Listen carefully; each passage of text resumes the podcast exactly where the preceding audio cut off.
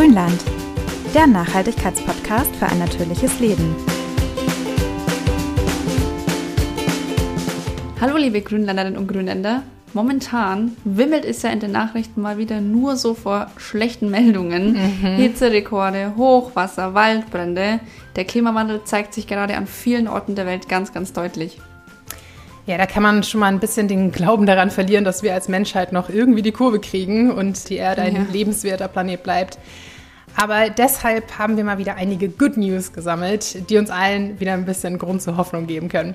Und damit willkommen zurück im Grünland mit Jana und Anja. Ja, unser erhöhter CO2-Ausstoß ist ja wohl das wichtigste und meistdiskutierteste Thema unserer Zeit im Moment. Ja.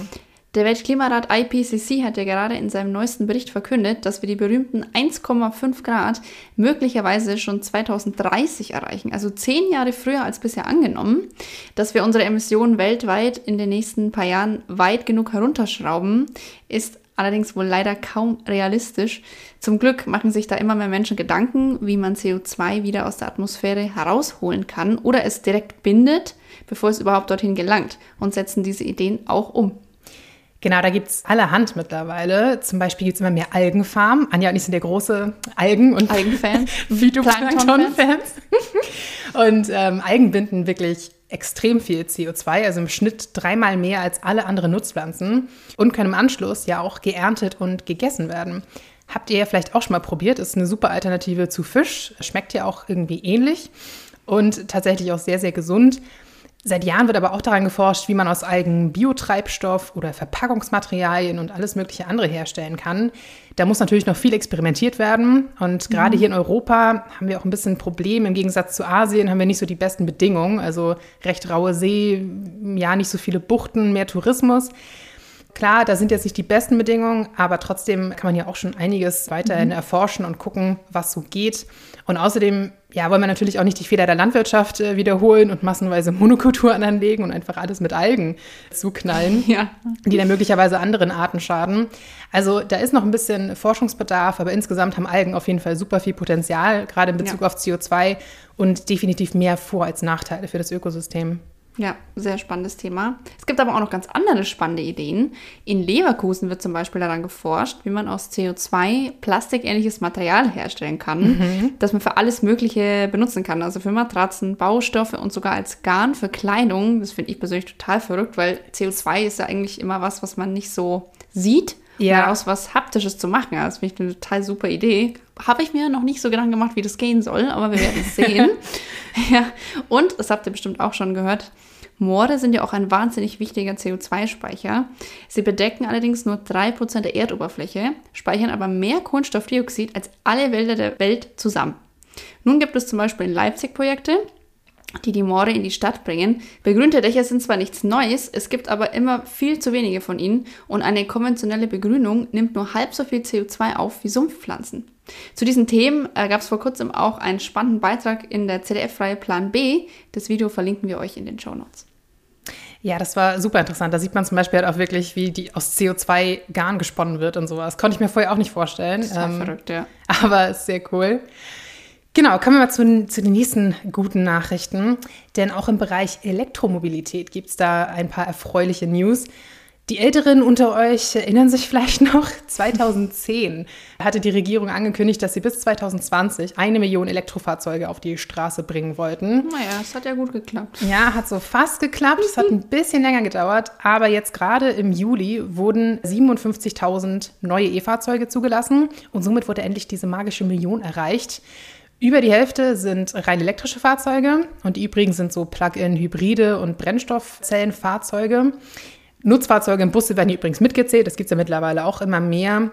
Aber bei Pkw allein steht die Million mit E-Antrieb auch recht kurz bevor. Also an sich ganz erfreulich, aber natürlich, um die Klimavorgaben zu erreichen, müssen wir jetzt nochmal ordentlich anziehen.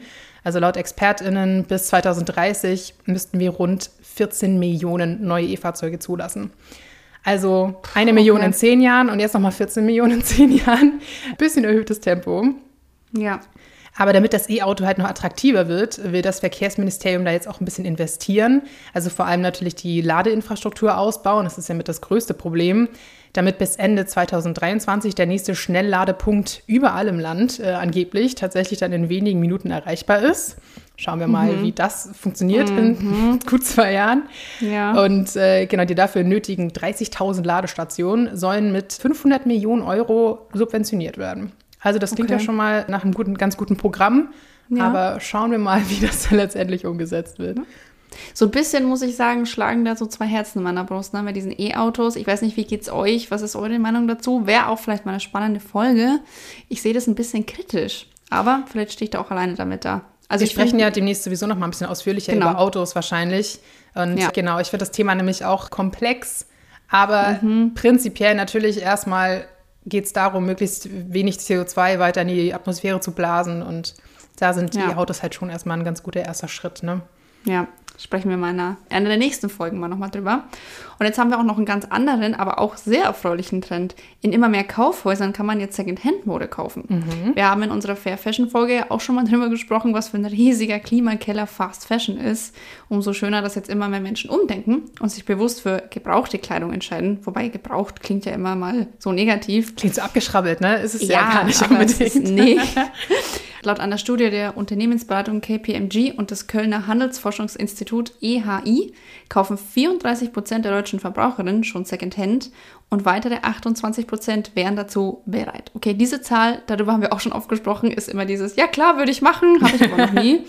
aber es ist ja auf jeden Fall schon mal eine Tendenz da. Das genau. ist schon mal schön. Und die Studie zeigt, dass Secondhand-Kleidung das Potenzial hat, einen Marktanteil von 20 Prozent einzunehmen. Das was bedeutet, das ist schon ganz schön ordentlich, ne? Ja, und das würde halt auch bedeuten, dass äh, diese Menge an Kleidung, die neu gekauft wird, nicht produziert werden muss. Die ist ja schon da. Genau. Nachdem Zalando, About You und H&M jetzt schon länger Secondhand-Mode anbieten, folgen jetzt zum Beispiel auch C&A, Karstadt und Bräuninger. Und das sind ja schon mal einige sehr große. Und am größten ist der Absatz von Secondhand-Kleidung aktuell tatsächlich noch im, Überraschung, Onlinehandel. zum Beispiel beim Momox und Mädchenflohmarkt. Genau, ich persönlich habe bisher Secondhand auch hauptsächlich online gekauft. Aber so cool finde okay. ich das eigentlich gar nicht, muss ich sagen, weil ich es oft dann hatte, dass mir die Sachen dann doch nicht gepasst haben und du kannst sie halt nicht zurückgeben, weil das halt Privatverkauf ist mhm. und so. Dann war ich halt immer so ein bisschen unglücklich. Also eigentlich ist es echt am besten, wenn man die Sachen vor Ort irgendwo kaufen kann im Laden. Ja, halt möglichst großflächig in möglichst vielen Läden und dann direkt anprobieren kann, gucken kann, ob es passt oder nicht. Ist es aber, glaube ich, sowieso, weil ich glaube, mit am schlimmsten ist ja echt diese Retoure, selbst wenn man es retournieren kann. Ja. Dieser Plastikmüll, der CO2-verbrauchte Pakete, mal schnell in den Laden gehen, ist einfach umweltfreundlicher. Auf jeden Fall.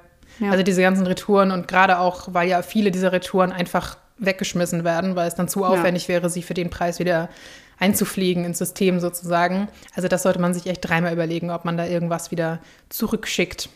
Mhm. Ja, definitiv. Weitere Good News gibt es übrigens auch aus der Heimat unserer Landidee-Redaktion, nämlich München. Denn München bekommt als erste deutsche Stadt eine eigene Klimasatzung. Oh. Und in dieser Satzung sind die stadteigenen Klimaziele festgeschrieben, also ein Klimarat mhm. aus Vertreterinnen und Vertretern von Politik, Wissenschaft, Wirtschaft und Zivilgesellschaft soll sie dabei beraten und begleiten. Und das heißt, dass einschlägige Beschlüsse in Zukunft auf ihre Klimafolgen überprüft werden, bevor man sie im Stadtrat überhaupt zur Debatte stellt. Mhm. Also eine sehr coole Sache, die eigentlich schon viel, viel mehr Städte machen sollten oder hätten machen ja. sollen in den letzten Jahren. Außerdem soll es hier für den Klimaschutz ab 2022, vorerst dann für die nächsten vier Jahre, ein extra Budget von jährlich 100 Millionen Euro geben. Mhm. Für eine Stadt, schon ganz ordentlich. Und ja. tatsächlich ist es aber so, dass schon vor knapp zwei Jahren der Münchner Stadtrat den Klimanotstand ausgerufen hat und beschlossen hat, dass die Stadt bis 2035 klimaneutral werden soll. Und es hat dann doch immerhin jetzt Anfang des Jahres endlich mal geklappt. Das neue Referat für Klima- und Umweltschutz hat da die Arbeit aufgenommen. Konkrete Schritte für mehr Klimaschutz werden dann erst im Herbst beraten. Denn bis dahin soll ein Fachgutachten ja. vorliegen. Ihr wisst, wie das ist. Es zieht sich immer alles viel zu lange. Aber genau, das Ganze soll dann mögliche Wege aufzeigen, um diese doch recht hochgesteckten Münchner Ziele zu erreichen. Mhm. Und schon mal eine schöne Sache. Und wir hoffen natürlich, dass viele andere Großstädte und kleinere Städte diesem Beispiel folgen. Ich glaube, in München sind es auch die Abgase. Ich glaube, es ist mit die dreckigste Stadt Deutschlands, habe ich mal irgendwo auch gelesen. Ne? Die haben natürlich ein wahnsinniges Abgasproblem. Es fühlt sich auf jeden Fall so an, wenn die 5000 äh, ja. BMW-SUVs an dir vorbeibrausen. ja, ja, also Wahnsinn, ja. für alle, die noch nach ein bisschen Urlaubsfeeling lechzen, wir haben noch eine schöne Nachricht zum Abschluss aus Italien, Bella Italia. Die Kreuzfahrtfans unter euch Ohren kurz zuhalten. Ich hoffe, es Große gibt keine. Kreuz ich hoffe, es gibt keine unter unseren Hörern. Kreuzfahrtschiffe, auch ein, guten, ein gutes Thema für eine Folge. Ja. Große Kreuzfahrtschiffe dürfen seit dem 1. August nicht mehr in Venedig einlaufen. Yay. Der Infrastrukturminister Enrico Giovannini sagte, das sei ein notwendiger Schritt, um die Umwelt, die Landschaft sowie die künstlerische und kulturelle Integrität von Venedig zu schützen. Und da würde ich ihm zu 100 Prozent Ja, zustimmen. definitiv. Tatsächlich bestand mittlerweile echt einfach das Risiko, dass die UN-Kulturbehörde UNESCO Venedig auf die Liste des gefährdeten Weltkulturerbes nimmt. Vor Corona kamen ja auch noch unheimlich viele Leute. Also diese Stadt wird überrannt. Ja. Und sowieso schon, Kreuzfahrtschiffe sind ja generell einfach eine Katastrophe umwelttechnisch, aber im Fall von Venedig verursachen halt die Wellen, die natürlich bei dem Kreuzfahrtschiff gigantisch sind, Schäden an den Fundamenten der Stadt und bedrohen das ökologische Gleichgewicht, das auch sehr sensibel ist dort in der Lagune. Und die Schiffe fahren einfach extrem nahe vor der Küste und sind natürlich auch eine Gefahr für andere Schiffe. Ich meine, welches Schiff ist so groß? Also ich war einmal in Marseille im Urlaub, das ist ja auch so eine Hafenstadt. Da sind wir rausgefahren auf eine kleine Insel mit einem Schiff und dann fuhren wir da und also neben, neben einem Kreuzfahrtschiff, das da vor Anker lag, war einfach die Kathedrale daneben win, win, winzig. Das war Wahnsinn. Also das war, glaube ich, das erste Mal, dass ich ein Kreuzfahrtschiff so wirklich nah gesehen habe und ich war, wow, also das war mir echt nicht so klar bis zu dem Zeitpunkt. Das war wirklich eine große Kirche. Ich stand ja davor, ein paar Tage davor. Das war Wahnsinn. Also es war echt wie ein Lego-Spielzeug. Richtig krass. Ja, ich habe ja ein paar Jahre in Rostock gelebt und wer das dann kennt, in Warnemünde, da liegen ja auch zig Kreuzfahrtschiffe an irgendwie im Jahr. Und das Ja. weiß ich auch, wenn man da mal so neben einem steht, das ist Wahnsinn. Also ein Stockwerk Brutal. über dem nächsten. Unfassbar. Ja. Deswegen, genau, umso schöner, dass die jetzt zumindest in Venedig direkt dann nicht mehr einlaufen dürfen. Also ab einer gewissen Größe auf jeden Fall. Ja. Sehr schöne Nachrichten. Ja. Genau, und wir hoffen, ihr habt jetzt insgesamt ein bisschen Hoffnung und gute Laune tanken können. Alle Quellen äh, zu den schönen Nachrichten verlinken wir euch in den Show Notes zum Nachlesen, wenn euch das noch interessiert. Und, Anja, ich habe beschlossen, ich habe das schon ewig mal gesagt, ne, dass ich meine neue Kategorie einführen wollte. Ja, go. Und zwar, dass wir euch, vielleicht fällt dir spontan auch was ein, irgendwas empfehlen, sei es Buch, Film, Doku, Serie, irgendwas, was uns in letzter Okay. Zeit begegnet ist. Genau. Haben wir einen, einen guten Namen dafür, spontan? Ich weiß nicht. Grünfutter? Grünfutter. Ja, vielleicht habt ihr einen besseren Namen. Wenn ihr Nein. einen besseren Namen habt, sagt uns Bescheid. Ich würde nur sagen, ich habe gestern ganz spontan eine, ja, im Prinzip eine Doku geschaut. Das war richtig cool. Das war so über zehn Jahre, würde ich sagen. Wurde ein Paar verfolgt, später Familie, die hatten dann am Ende einen kleinen Sohn. Die sind aus der Stadt aufs Land gezogen, sozusagen, in Kalifornien und haben da eine riesige Farm Unsere große kleine sich Farm. aufgebaut. Ja, unsere große kleine Farm. Du Ich liebe diesen gesehen? Film. Ah, Ja, ich habe zum Press Release habe ich da einen äh, Link bekommen, dass ich mir das vor Kinostart angucken konnte. ach, cool. Mega nice. Mega richtig, cool. richtig ich, cool. Ich war, es war auch wieder so ein, so ein Film, wo ich sofort alles hinschmeißen wollte, aus der Konsumgesellschaft ausbrechen und so eine Farm haben. Es war mega. Aber das Ding ist, das fängt tatsächlich an, diese Doku fängt an mit einem Brand. Ne? Also es waren diese schrecklichen Waldbrände in L.A. und so weiter, in der Umgebung. Und diese Farm stand so halbwegs in Flammen. Und ich so, okay, ich hätte nicht erwartet, dass die diese Doku damit beginnen. Ich dachte, das wäre jetzt so voll schön Farmleben. Und das mochte ich aber tatsächlich total gerne, denn die haben da wirklich in mühsamer Kleinstarbeit versucht, eine ja möglichst ökologische Farm aufzubauen. Also wirklich sehr, sehr viele Tiere sich geholt, geguckt, dass sie auch möglichst viele Wildtiere einladen wahnsinnig viele verschiedene, also wirklich tausende verschiedene Pflanzen angebaut und so weiter und hatten dann immer das Problem, hatten sie ja zu viele Schnecken, dann mussten sie irgendwie Enten aussetzen, dann waren da aber wieder zu viel davon. Und also das beschreibt halt auch, ja, es war nicht Ja. alles Friede, Freude, Eierkuchen, es war richtig harte Arbeit und halt auch wirklich ökologischen ja, Landbau quasi zu betreiben, ist auch schwierig, aber am Ende hat es sich halt bezahlt gemacht. Irgendwann hatten sie dieses ökologische Gleichgewicht halt wirklich hergestellt und es war wie so ein Paradies auf Erden und einfach, also wenn euch das Thema an sich interessiert, das ist schon mal sehr spannend, aber es waren einfach diese Bilder, ne? diese super tollen Mega. Naturaufnahmen, so Makroaufnahmen von Insekten und so weiter. Also unsere große kleine Farm, ich habe es auf dem bösen Amazon Prime geguckt, weil ich da gerade mal wieder einen Promomonat habe. Ihr kriegt es bestimmt auch woanders, ähm, aber das wäre meine Empfehlung auf jeden Fall. Hast du auch noch spontan irgendwas, was du empfehlen kannst?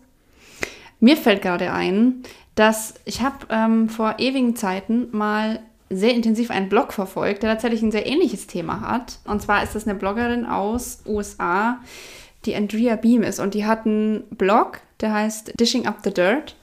Und das kommt mir bekannt vor. Hat die auch ein Buch geschrieben oder so? Die hat zwei Bücher inzwischen geschrieben, ja. ja. Und das ist ein ähnliches Thema. Also sie ist, glaube ich, aus dem Marketing und hat dann einen Mann, also hat sich in einen Mann verliebt, der halt Farmer ist und hat dann entschieden, halt das alles aufzugeben und mit ihm auf dieser Farm zu leben. Und sie sagt halt, das ist die beste Entscheidung ihres Lebens, einfach auch ein toller Blog. Und die hat vor ein paar Jahren einen Film gemacht, den kann man, glaube ich, auf Vimeo kaufen, verlinke ich euch auch. Ich weiß nicht, ob er inzwischen uh, sogar ist das free dieses, ist. Wo die versucht haben, quasi im Umkreis von irgendwie 20 Meilen oder sowas Ja, Local ja. 30. Ja, Local genau. 30, genau. Die haben den diese, hast du mir diese, empfohlen, den habe ich damals auch geschaut, deine Des, ich finde den auch, also der geht in eine ähnliche Richtung, der ist aber ein bisschen mhm. kürzer, der dauert, glaube ich, nur eine Dreiviertelstunde, Stunde. Das und super. da versucht sie halt, ich glaube, den ganzen September über, nur Sachen zu essen, die 30 Kilometer von ihrem Haus weg sind. Und ich, also das ist, ich weiß jetzt nicht genau, wo in den USA, aber auf jeden Fall unsere Klimazone, so äh, etwa. Und halt auch, also sie lebt halt auch viel von Rüben und so weiter. Also wie bei uns eigentlich Kohl. Und ich fand das total spannend, weil es unheimlich schwer ist. Also das war so ein bisschen die Quintessenz. Äh, man trifft total coole Leute und so weiter, aber es ist auch echt nicht so easy. Gut, sie hat halt auch den Vorteil, sie wohnt auf einer Farm. Mhm. Aber ich fand, das war ein super cooles Projekt. Und zu diesem Projekt gibt es jetzt eben auch das, ihr zweites Kochbuch Local Dirt, also wo halt wirklich komplett saisonal, regional. Und das fand ich eben, wie gesagt, so cool, weil das halt wirklich auch bei uns hätte sein können, jetzt so vom ganzen Klima. So in Texas oder was, hast du ja vielleicht dann trotzdem Tomaten im September das ganze Jahr über. ja. Also es war zwar auf Englisch, aber es hätte auch bei uns sein können. Das fand ich echt super cool. Und nachdem ich das gesehen habe, war ich auch total motiviert. Habe dann auch super regional wieder noch verstärkter eingekauft. Also mich hat das auch total also begeistert. Guckt euch das an, super süß. Genau, also die beiden Dokus verlinken wir euch zumindest mit Namen irgendwie. Packen wir euch das auch nochmal in die Show Notes. Ja. Falls ihr noch irgendwelche guten Empfehlungen für uns habt, lasst es uns gerne wissen. Also wir sind immer zu haben für, für gute Dokus oder ja, äh, Filme und so weiter. Genau, ansonsten, wenn ihr irgendwelche Wünsche, Vorschläge, Kritik habt, dann schreibt uns gerne per Mail oder auf unserem Instagram-Account. Und ansonsten hören wir uns in zwei Wochen wieder. Tschüss. Ciao.